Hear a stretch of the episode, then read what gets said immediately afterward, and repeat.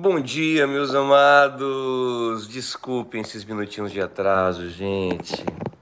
Hoje eu tive uma dificuldadezinha aqui especial. Nós nos mudamos e aí para achar as coisas aqui tava difícil para encaixar, para botar, para achar um canto aqui, tá uma bagunça a casa que vocês não têm ideia. Só para vocês terem um pouquinho de ideia como a coisa tá aqui por enquanto, ó. Nossa, uma correria.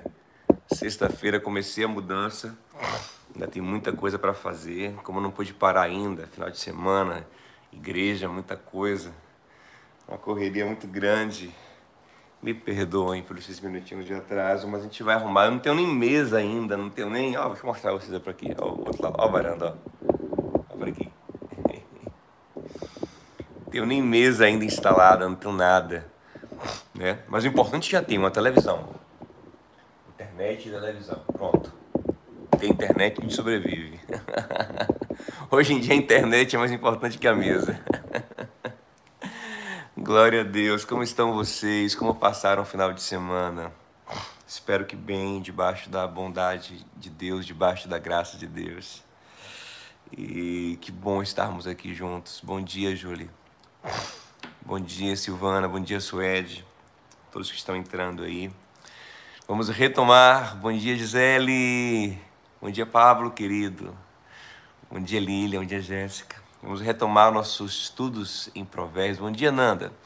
Vamos tomar nossos estudos em Provérbios. Vamos mergulhar na palavra de Deus, crescer em sabedoria. Gente, eu estou muito afim de ser sábio e de viver os frutos da sabedoria, as bênçãos que é andar em sabedoria, com a sabedoria encarnada que é Jesus.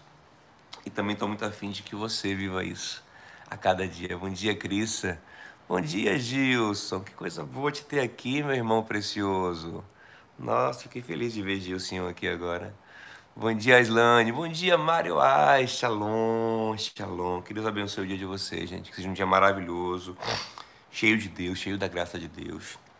Hoje vamos trabalhar o Provérbios 16, que é um provérbio muito especial o tema central dele é a direção de Deus para os nossos planos. E que o Pai nos ilumine para a gente aprender, a gente entender esse provérbio tão interessante nesse, nessa nossa pegada, né, do renova mente, do, do princípio renovando a nossa mente. Antes da gente entrar no, na essência dele, vamos trabalhar algumas lições soltas que o Provérbios tem eu quero lembrar você que a partir de agora todos os provérbios, todos os versículos, desde, desde o capítulo 10, todos os versículos são uma lição. Então eu escolho alguns aqui e você tem que escolher de ler todos em casa para a aprendedora. Bom dia, Irla! Vou colocar o fone aqui, gente.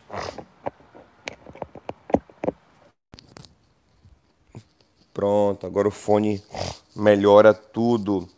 Sabe o que eu vou fazer? Vou chamar também a galera do Instagram, já que Nana me emprestou o telefone dela aqui, dá para fazer isso. Vou chamar a galera do Instagram para entrar ao vivo também aqui e vir pro YouTube. Tá bom? Pegaram a sua Bíblia de vocês? Pega a Bíblia, gente, pega a Bíblia e vamos lá para gente meditar na palavra. Tá bom? Que Deus nos ilumine, nos dê uma semana abençoada na Sua presença. Eu quero te convidar também a pegar o link aí e mandar espalhar, convidar outras pessoas para estarem aqui conosco. Pega o link e já chega também dando like no vídeo, dando uma curtida nesse vídeo aí, que o seu like ele é importante. Provérbios 16. Vamos juntos. Que Deus nos ilumine, nos abençoe. Quem está no Instagram aí, vem para o YouTube que está muito melhor Vamos lá, Provérbios 16, no versículo de número. A gente vai começar hoje com o versículo de número 7. Como eu falei, a gente vai dar algumas lições soltas e depois a gente vai é, para a lição central desse provérbio. Versículo 7 fala assim: ó. Se os caminhos de alguém são agradáveis ao Senhor, ele faz com que até os seus inimigos vivam em paz com ele. Olha que coisa poderosa. Deus tem o controle de tudo. nós vamos ver muito isso aqui hoje nesse Provérbio 16. Deus tem o controle de tudo. Inclusive aquela pessoa que se tornou seu inimigo, sua inimiga, que se fez seu inimigo, sua inimiga, que lhe apurrinha, que lhe persegue, que luta contra você no trabalho, na família, onde quer que seja. Deus tem o controle sobre essa bendita pessoa também. Mas, pastor, por que bendita? Porque nosso chamado é para abençoar todo mundo, até os inimigos. Deus tem o controle sobre a vida desse abençoado também. Quem está chegando agora para viver com os crentes, comece a, a, se acostumar com isso. Crente não xinga ninguém. Crente, até quando está chateado, fala assim: esse abençoado. então Deus tem o controle desse abençoado, dessa abençoada também.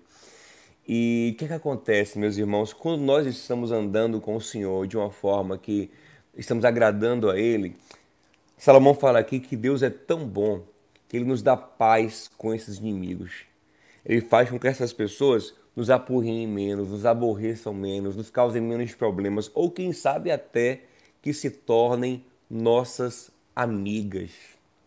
Então, o seu caminho para se livrar daquela pessoa chata que lhe persegue, que lhe aborrece, que, que se fez seu inimigo, porque nós não temos que nos fazer, gente, inimigos de ninguém. O que, que, que, que a Bíblia ensina? No que depender de vocês, tenham paz com todos. Mas se do lado de lá alguém quiser ser seu inimigo, você tem que ter graça para lidar com isso. Mas saiba que o caminho para derrotá-lo não é pagar na mesma moeda, não é se igualar a Ele, é agradar a Deus. Deus é tão bom que Ele traz paz com os inimigos. Deus fazia isso com Israel. Quando Israel estava agradando a Deus, Deus dava paz a Israel com todos os inimigos. Mas quando Israel estava. É, ou então Deus dava vitória sobre o inimigo também, né? Mas quando Israel estava aborrecendo a Deus, Deus usava os inimigos para corrigir, para castigar Israel. Então, às vezes, olha, não estou dizendo que sempre é isso, mas às vezes, segundo nós entendemos aqui no texto, quando você tem muita gente lhe apurrinhando, lhe perseguindo, aquela pessoa chata no seu calo, pode ser que Deus esteja querendo corrigir alguma coisa na sua vida. Pode ser que tenha alguma coisa fora do lugar. E Deus está te chamando a sua atenção através dessa pessoa chata que está ali perseguindo. Porque se você estiver andando todo certinho, Deus vai fazer o quê? Vai trazer uma paz com seus inimigos. Isso quase sempre. Tem uma situação ou outra que Deus permite que o inimigo venha, mesmo você estando bem com ele. Tem situações assim nos evangelhos, por exemplo, na vida de Jesus, os apóstolos, e aí são situações específicas. Mas no geral da vida, no dia a dia, Deus faz isso. Ele percebe que você está bem, ele te dá uma tranquilidade para que você viva em paz. Mas se você está mal, ele pode usar alguém para lhe apurrinhar aí lhe corrigir. Vamos agora para o próximo lição solta. Eu quero que você vá comigo no versículo de número 24. Olha, gente, o versículo 24 fala da palavra terapia que nós tanto temos falado aqui. Diz assim, ó: Palavras agradáveis são como favo de mel, doces para a alma e remédio para o corpo. Olha aí. A Bíblia, Salomão fala o tempo todo que o sábio tem uma língua adocicada. O que é uma língua adocicada, pastor?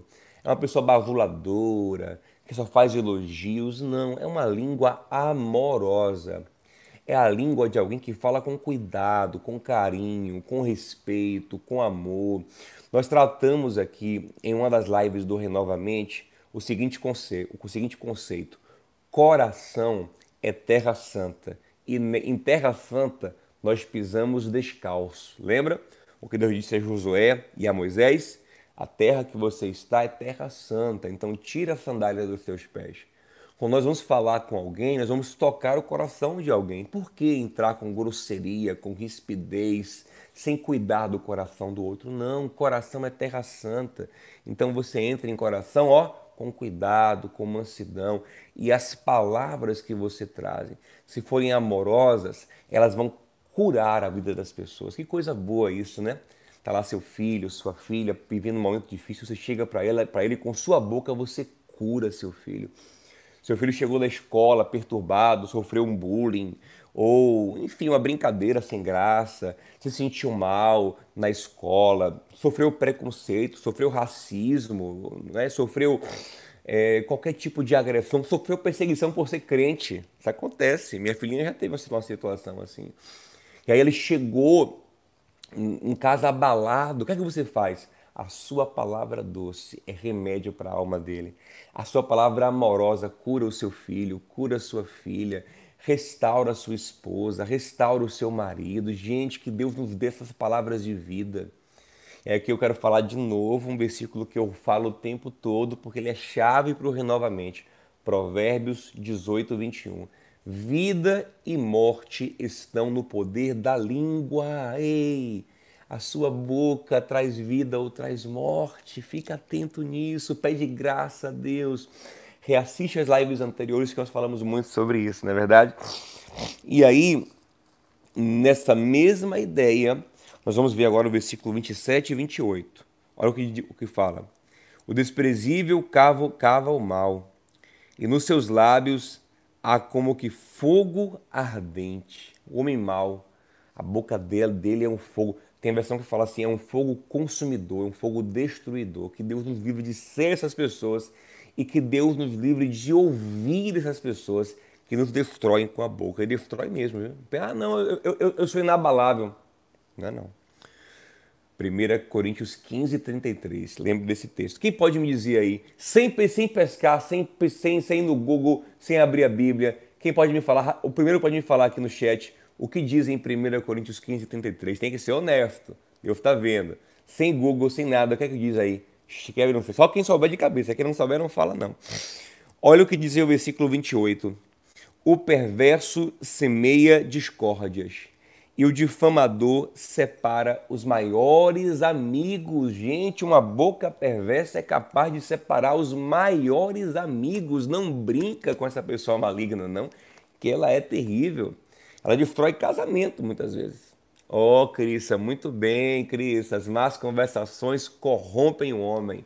É isso que diz em 1 Coríntios 15, 33. E Paulo acrescenta antes um: não vos enganeis, não se engane. A conversa ruim corrompe. Gente, você não tem ideia de como isso é real. Eu sempre conto um caso de que, que me impressionou de uma mulher que tinha uma amiga que ficava falando contra o casamento dela sempre. E teve uma hora que ela ouviu as palavras da amiga e largou o marido. Depois se arrependeu profundamente, mas já era tarde. O marido já tinha casado com outra pessoa, já era tarde. E essa amiga continuou na vida dela por muitos anos. Até que um dia ela viu essa amiga fazer a mesmíssima coisa com a filha dela. Aconselhar a filha dela a também largar o marido. E ela acordou e disse: Meu Deus, o que está acontecendo com a minha filha é o que aconteceu comigo há muitos anos atrás e a mesma pessoa está fazendo a mesma coisa. Foi quando ela abriu os olhos e se desviou daquela amizade. Cuidado, uma, uma pessoa de palavras malignas destrói casamento, relação pai e filho, separa os maiores amigos, separa até o homem de Deus. Adão, Adão e Eva eram amigos de Deus no Éden.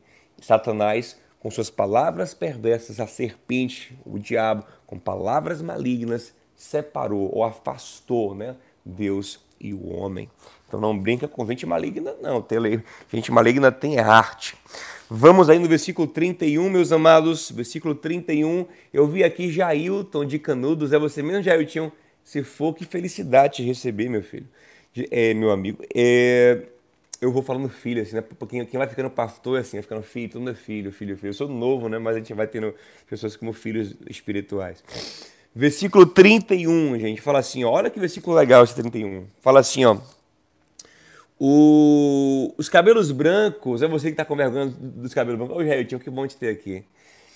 Os cabelos brancos são uma coroa de honra e que é encontrada no caminho da justiça. Olha que legal. A gente está tá numa sociedade que ela idolatra a juventude, na verdade despreza a maturidade, despreza o envelhecimento.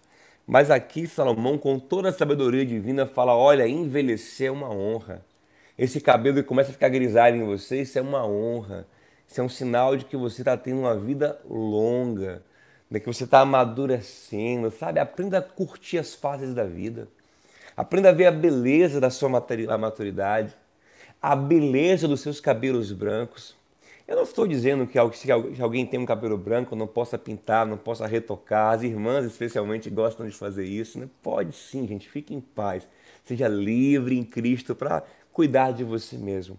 Mas não se envergonhe da sua idade, não se envergonhe da sua maturidade. Tudo isso é honra. Se você chegou aos 40, que bênção, você está numa fase tão especial da vida. Chegou aos 50, numa fase mais especial ainda. Chegou aos 60, você está na fase de ter netos. Que coisa linda! Gerou filhos e agora filhos dos filhos. O Salmo 128 fala que quem vê os filhos dos filhos é alguém abençoado tem muita experiência, tem muita bagagem. Aí a gente fala assim: ah, eu quero ter muita vida para. Deixa eu falar uma coisa: ó, eu estou na casa dos 30 ainda. E eu penso assim: ah, eu tenho muita vida para viver. Será? Será que eu tenho? Isso é uma perspectiva, isso é um projeto que pode acontecer ou não. Minha vida pode ser, pode, pode não acontecer até os 60, até os 70, como pode ser um fracasso até lá. Quem chegou aos 60 já construiu não é mais uma probabilidade, é uma realidade, é um tesouro, é um patrimônio que ele tem, é uma história que ele construiu. Então, glória a Deus por isso. Você já onde eu quero chegar, você já chegou, né? Onde onde o de 20 quer chegar, eu com 30 e tantos já cheguei. E é assim que a vida é. Você tem que ver na beleza da história que você construiu. Depois eu quero fazer uma live com vocês aqui no Renovamente sobre a logoterapia. Não sei o que eu vou falar sobre isso. Logoterapia é uma, foi uma teoria psicológica desenvolvida por Viktor Frankl. É um judeu que passou por campos de concentração. Ele é, ele é psicólogo e, e psiquiatra. E ele fala muito sobre isso. Sobre como a gente deve usar a nossa história para nos curar. Né? Sobre como nossa, nosso, nosso, nosso passado é um tesouro que ninguém pode tomar de nós. Em vez de a gente foge, só quer esquecer. Não, tem coisas que a gente tem que esquecer, mas tem coisas que a gente tem que lembrar sempre. É nossa história. Uma coisa que eu amo fazer é sentar com meus amigos e contar as minhas histórias. É meu patrimônio de vida, minhas experiências. É meu tesouro particular. É aquilo que eu construí.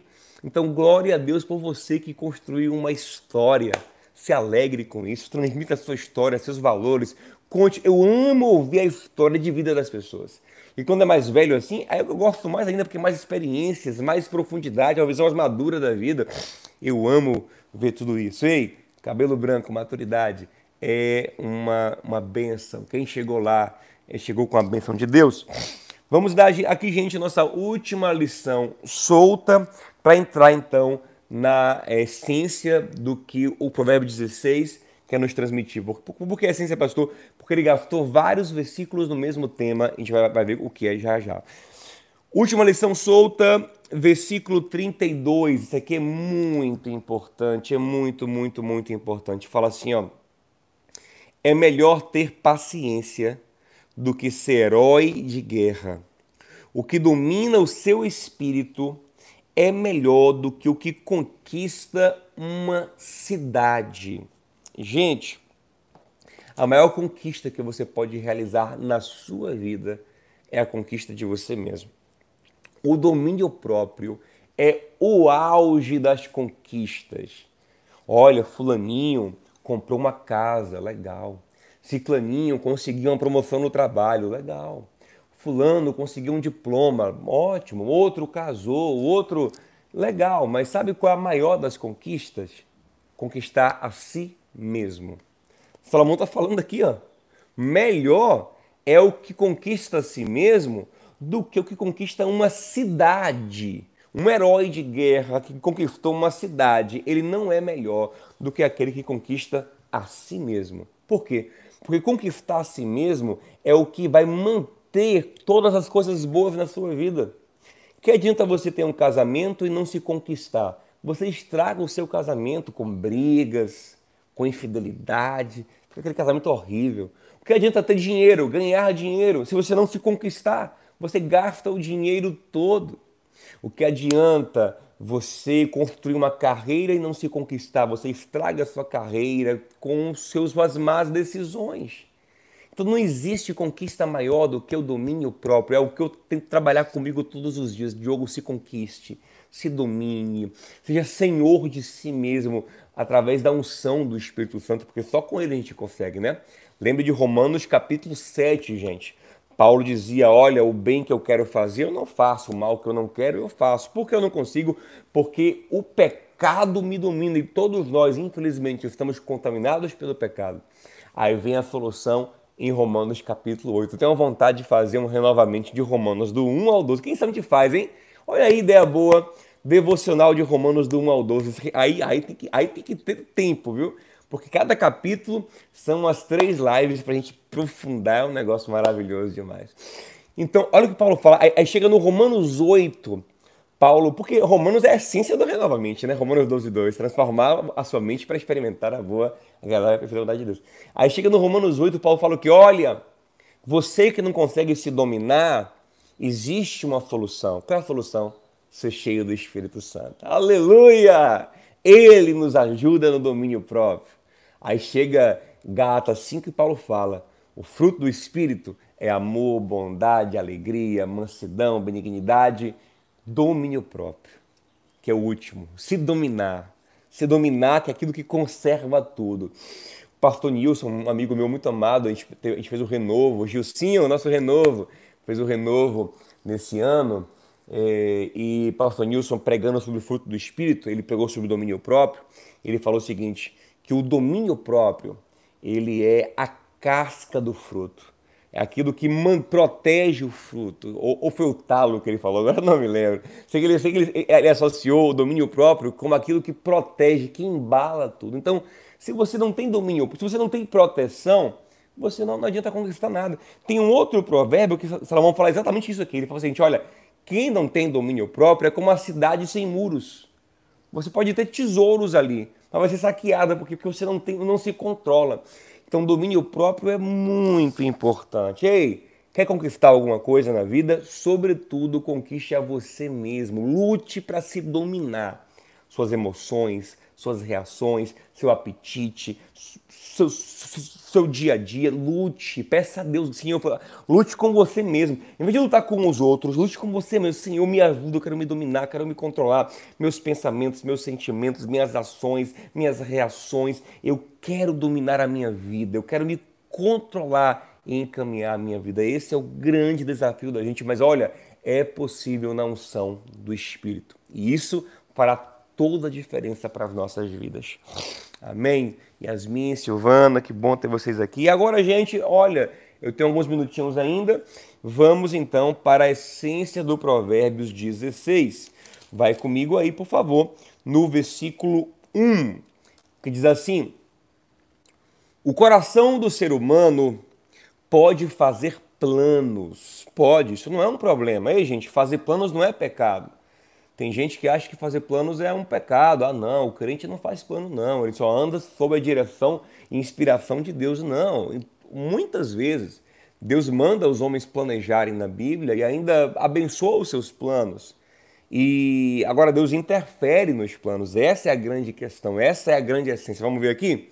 O coração do homem pode fazer planos, mas a resposta certa vem dos lábios do Senhor. Você começa a entender, ó. Eu devo e posso planejar. Salomão foi um homem extremamente planejado, calculista em tudo, mas ele ficava atento às direções de Deus. Por que isso? Vamos dar uma olhadinha no versículo 9. Olha o que fala aí, no 9. O coração do ser humano traça o seu caminho, o que é natural. Gente, eu sempre falo lá na igreja o seguinte, que nós não podemos ter uma vida zeca pagodiniana. Deixa a vida me levar, vida leva eu. Quem vive assim só se dá mal. Tem que ter projeto, tem que ter meta, tem que ter estratégia. Mas sábio é ter estratégia ligado, atento à voz de Deus. Olha o que fala aqui, ó. O coração do ser humano traça o seu caminho, mas o Senhor lhe dirige os passos. Que coisa boa. Coisa boa é saber que Deus nos guia, que Deus é maior do que os nossos planos.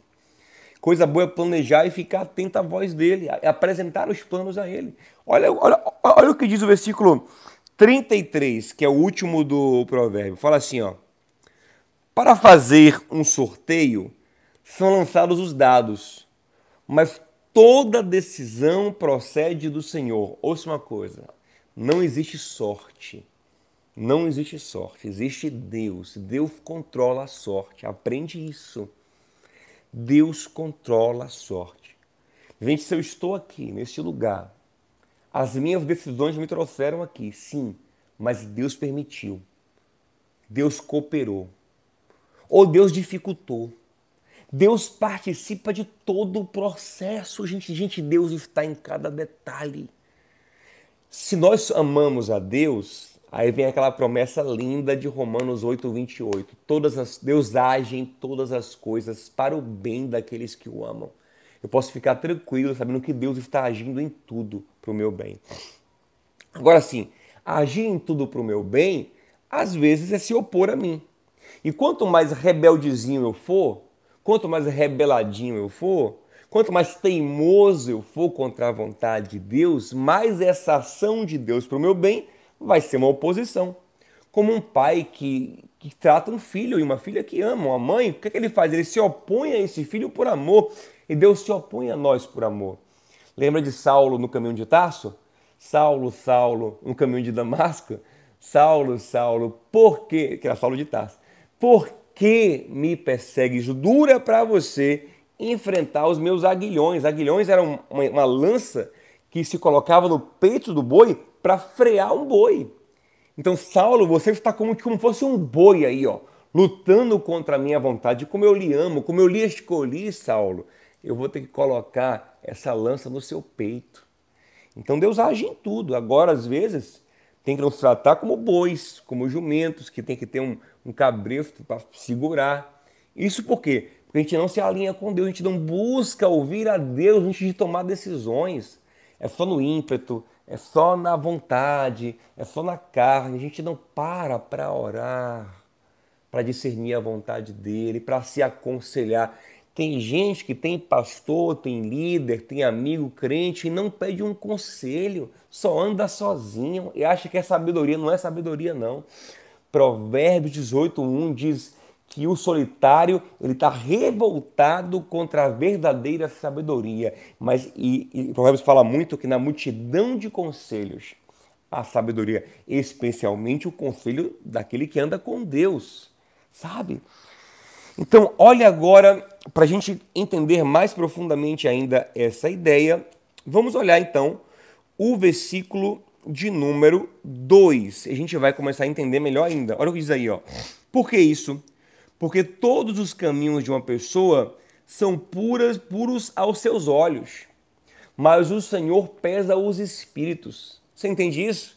Todo mundo, a princípio, acha que o que quer fazer é bom, mas Deus ele conhece as coisas mais profundas do nosso coração que nem a gente conhece. As intenções mais secretas Deus sabe. Você fala assim: "Ah, não, eu quero ganhar dinheiro porque eu quero fazer o bem, quero ajudar os pobres". Você pode até achar que é isso. Mas tem coisas no seu subconsciente que você não acessa, que só Deus sabe. O homem, para o homem, seus caminhos sempre parecem bons, mas Deus pesa o espírito. Deus vai no mais profundo do homem e sabe o que de fato está lhe motivando. Por isso que nós temos que estar sempre purificando nosso coração para nos alinhar com Deus. E quem é que vai na divisão da alma e do espírito? A palavra de Deus, Hebreus 4:12. E é bom que você esteja aqui comigo de manhã todos os dias e que além disso, você medite sempre na palavra. Lembre, homem bem-aventurado, Salmo 1 medita na palavra de dia e de noite, todos os dias. E essa palavra vai purificando esse homem. E as suas intenções vão ficando. Gente, a palavra sempre me confronta. Sempre que eu estou ouvindo a palavra, lendo a palavra, ela confronta as minhas intenções. E com a intenção purificada, Deus começa a abençoar os teus caminhos. Olha que coisa linda. O seu coração começa a se alinhar ao coração de Deus. Olha o versículo 9 que fala aí, ó. Fala o seguinte no 9, ó. A caminho. Não, o 9, o 9, o 9 já falei, né? Tem um, Tem um que é há caminho que para o homem parece ser bom, mas o seu fim é o fim de morte. Qual é, qual é esse? O 25, olha, o 25, ó. Há caminho que para o homem parece ser bom, mas o fim dele é fim de morte. Você jupa, aparentemente é bom, mas no final se arrebenta. No final dá tudo errado e que Deus te livre disso. Como pastor, ligado em Deus, purificando o coração na palavra todos os dias, atento à voz do Espírito Santo. E para encerrar, e para encerrar dentro do meu tempo aqui, cravou 30 minutos agora, eu já vou encerrar, versículo 3. Esse aqui eu amo demais. Pastor, no final, é para planejar? Não é para planejar? É para confiar em mim mesmo? Não é para confiar? O que, é que eu faço? Versículo 3 é a grande resposta. Entregue os seus caminhos, os seus projetos ao Senhor. E o que você tem planejado será realizado. Tem versão que eu gosto mais que diz assim, ó, consagre os teus planos ao Senhor e eles serão bem-sucedidos. Consagre-ei que tudo que você fizer seja consagrado. Que coisa forte. Chega a me sentir a unção de Deus aqui agora. Que tudo, que todos os meus projetos são projetos consagrados. A minha vida é consagrada. Lembrei até, até daquela música de Aline Barros. Ao Rei dos Reis consagro tudo o que sou. Eu consagro a minha vida. Sabe, o, o, meu trabalho é consagrado, a minha casa é consagrada, eu apresento a Deus em oração, eu espero a resposta dele, eu fico atento ao comando dele, eu sou ovelha de Jesus, se ele mandar mudar, eu mudo o plano, eu não me apego demais aos meus projetos, eu, eu, eu, eu sou gerente da minha vida. Aí, você é gerente da sua vida, mas o dono é Deus, sabe? O gerente ele manda na empresa, mas se o dono der uma ordem, ele muda de ideia. Ele vai pela ordem do dono. Eu já entreguei. Consagrar isso é, é, é entregar a propriedade a Deus é dedicar a vida a Deus. Quando tem uma criança recém-nascida lá na igreja, que a gente faz com a criança? A gente pega a criança e diante da igreja, a gente levanta a criança e diz: Senhor, essa criança é consagrada a ti. Então faça isso com a sua própria vida. Diga: Deus, eu sou consagrado a ti. Minha casa, minhas finanças, meus projetos, tudo é teu. Ao Rei dos Reis consagro tudo o que sou. Consagre, consagre a tua vida, né? É, é, até a parte fala assim, né? Celebrarei a ti, ó Deus, com meu viver. Ou seja, a sua vida celebra o Senhor. A sua vida é um louvor, sua vida é um culto. Aí pronto. Consagre ao Senhor todos os teus planos e eles serão bem-sucedidos, porque são planos santos, são planos que vão glorificar a Deus, são planos que vão abençoar as pessoas e tudo vai ter a cooperação de Deus. Você não vai andar sozinho, vai andar com a bênção do Senhor. Que bom, estou sentindo a unção do Senhor aqui agora. E eu quero orar com você debaixo dessa unção. Gente, eu quero convidar vocês a estarem conosco no grupo do Telegram. Agora a gente vai responder perguntas lá no grupo do Telegram. Ler comentários, tirar dúvidas, interagir. É, uma, é a comunidade do Renovamente no grupo do Telegram. O link está na descrição aqui do vídeo. Não esquece, deixa like aqui nesse vídeo. Nós temos hoje, graças a Deus, mais de 130 pessoas simultâneas. Estamos crescendo. Deixa mais like aí no vídeo. Quando acabar aqui a transmissão, Volta aqui daqui a pouquinho, deixa um comentário de como Deus falou contigo hoje, o que marcou o seu coração hoje. Deixa um comentário aqui, porque esse comentário aumenta o engajamento do vídeo.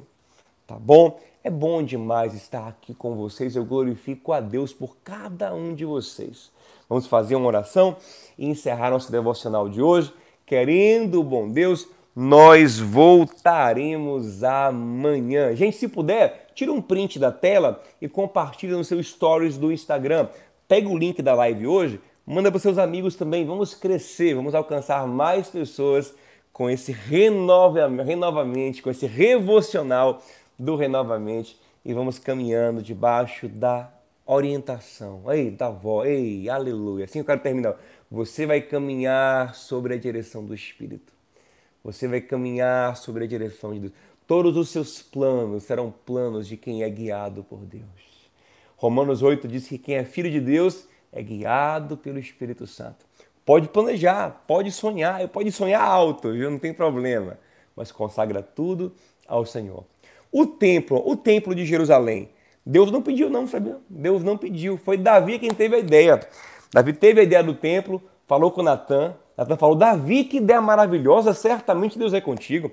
Aí quando chegou de noite, Deus repreendeu de Natan, quem mandou você falar Davi que eu era com ele? Quem disse, quem, quem disse que, eu, que, eu, que, eu quero, que eu quero o templo? Natan, ô oh, me perdoe, eu achei que o Senhor queria. Aí Deus falou assim, Natan, é o seguinte, já, eu nunca pedi isso não, mas já que Davi quer fazer, eu vou abençoar. Eu, eu, eu, sei que o coração de Davi é puro. Eu sei que Davi quer me honrar, então eu vou abençoar. Diga a Davi que é para fazer assim, assim, assim, assim, assim, assim. Ele não pode construir, porque as mãos dele derramaram muito sangue, ele pode preparar todo o projeto, todos os recursos para o filho dele construir. E Davi era tão puro que mesmo assim ele ficou feliz de poder participar do projeto.